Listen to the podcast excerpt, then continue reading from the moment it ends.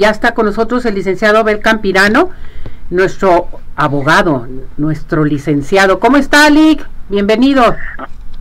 Mis días, Ceci, muy buenos días, queridos amigos de Arriba Corazones. Es un placer para mí, como siempre, saludarlos cada, cada lunes y más especialmente en este lunes ya previo al Día de la Virgen de Guadalupe. Así que saludos a todas las lupitas. Bueno, pues tal y como lo habíamos eh, decidido la semana anterior, esta mañana voy a platicar con ustedes un poquito acerca del patrimonio de familia o el patrimonio familiar. Miren, es un artículo que yo creo que todas las personas que nos escuchan deberían de grabárselo. Está muy fácil porque nos va a recordar una película de Mario Moreno Cantinflas, que era el patrullero 777. Con esa no se les va a olvidar. El artículo es ese, 777. Es el, el 777 del Código Civil, el que establece qué cosas son objeto de un patrimonio familiar. Voy a decir primero qué es el patrimonio de familia. El patrimonio de familia es una eh, eh, ventaja, una utilidad que le da una institución a una familia para que los bienes que tenga estén exentos de un embargo, de una reclamación, de un remate, de una adjudicación. Es decir, imagínense que es como una especie de escudo protector. Los bienes que integran el, objeto del patrimonio de familia son la casa en la que está habitando la familia, incluyendo el mobiliario y el equipo de la vivienda.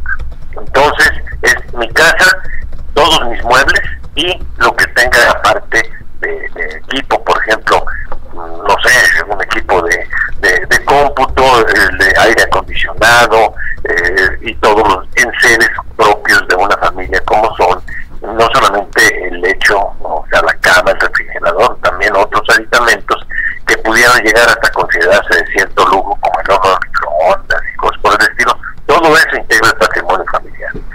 También el vehículo, un vehículo automotor, puede ser un carro, puede ser una camioneta, el vehículo que tenga. El equipo y herramienta de la micro y pequeña industria que sirva de sustento económico a la familia, porque en muchas nuestras familias están eh, ayudando, y eso es una ayuda invaluable, a los esposos, y tienen su maquinita de coser y con eso pues eh, hacen remiendos, confeccionan ropa, qué sé yo, eso también integra el patrimonio familiar. Como existen también personas que nos escuchan en el campo, es importante que sepan que se puede afectar el patrimonio familiar la parcela cultivable, que sea de dominio pleno, es decir, que no sea digital, ya sea propiedad privada, su parcela también. Por supuesto, si no tienen una casa de habitación, pero tienen un lote y ahí planean construir su casa, también el lote puede ser objeto de un patrimonio familiar. El patrimonio de familia puede ser constituido por cualquiera de los miembros de esta, puede ser el papá, la mamá, los hermanos, quien sea, que esté, eh, que sea un grupo de personas que estén habitando una misma casa. Ojo, independientemente de que estén habitándolo en calidad de un matrimonio integrado, como lo es la familia, que es decir que la familia está integrada por un matrimonio o también por una pareja de concubinos. Ya en otra ocasión aquí en el programa platicamos del concubinato que se equipara en su derecho al matrimonio. Recuerden, la concubina y el concubino deben de estar solteros, libres de matrimonio para que exista el concubinato. Bueno, el patrimonio familiar tiene la gran ventaja de que es inembargable. Para poderlo constituir, los bienes que pertenecen a la familia tienen que ser un trámite con un abogado para los efectos de que juez declare por escrito que esos bienes no son embargables. El escrito hay que este, presentarlo ante un juez, hay que acreditar que la persona que está solicitando la declaratoria de patrimonio familiar es mayor de edad, que está domiciliado en el lugar donde se quiere constituir el patrimonio. Las personas que nos escuchan en el interior del Estado o en otros estados de la República, también sus codificaciones tienen este derecho.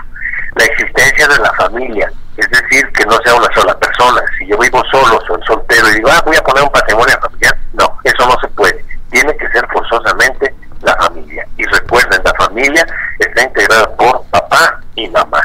Es decir, si no tienen hijos, de todas maneras se considera una familia.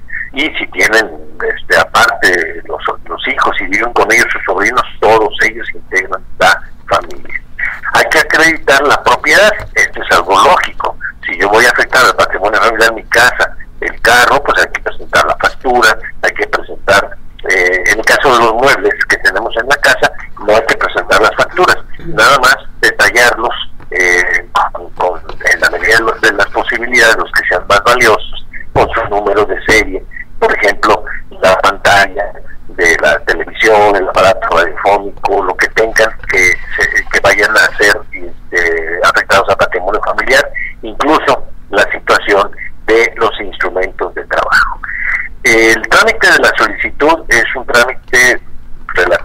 este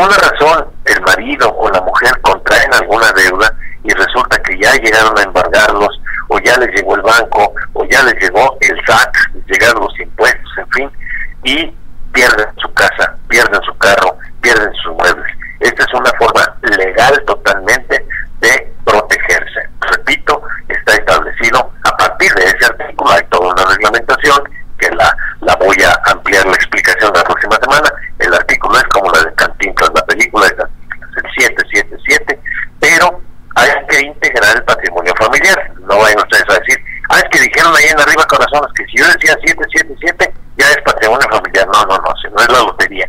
Es, hay que hacer un trámite judicial.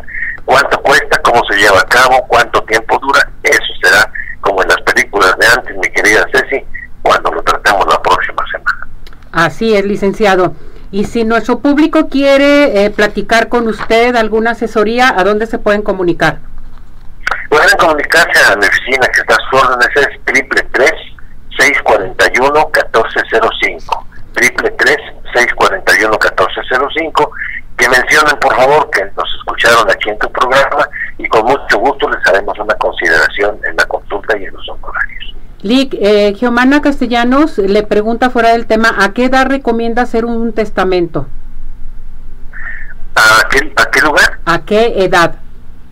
¿A qué edad? A partir de los 18 años. Perfecto. Eh, muchas personas piensan que, oye, pues yo no me voy a morir, no, pues todos nos vamos a morir. Claro. Pero evidentemente no hay una edad, nada más se requiere que sean mayores de edad e incluso en el caso de las personas de avanzada edad, cuando ya no pueden firmar o tienen algún tipo de enfermedad, también pueden hacer su testamento, nada más que ahí sí se requieren eh, cumplir algunos requisitos que los notarios los conocen bien, que lleven un médico que certifiquen que están gozando de plena salud mental y si no pueden firmar pueden poner sus huellas digitales, pero a partir de los 18 años ya pueden otorgar su testamento. Perfecto. ¿Su teléfono, Lick?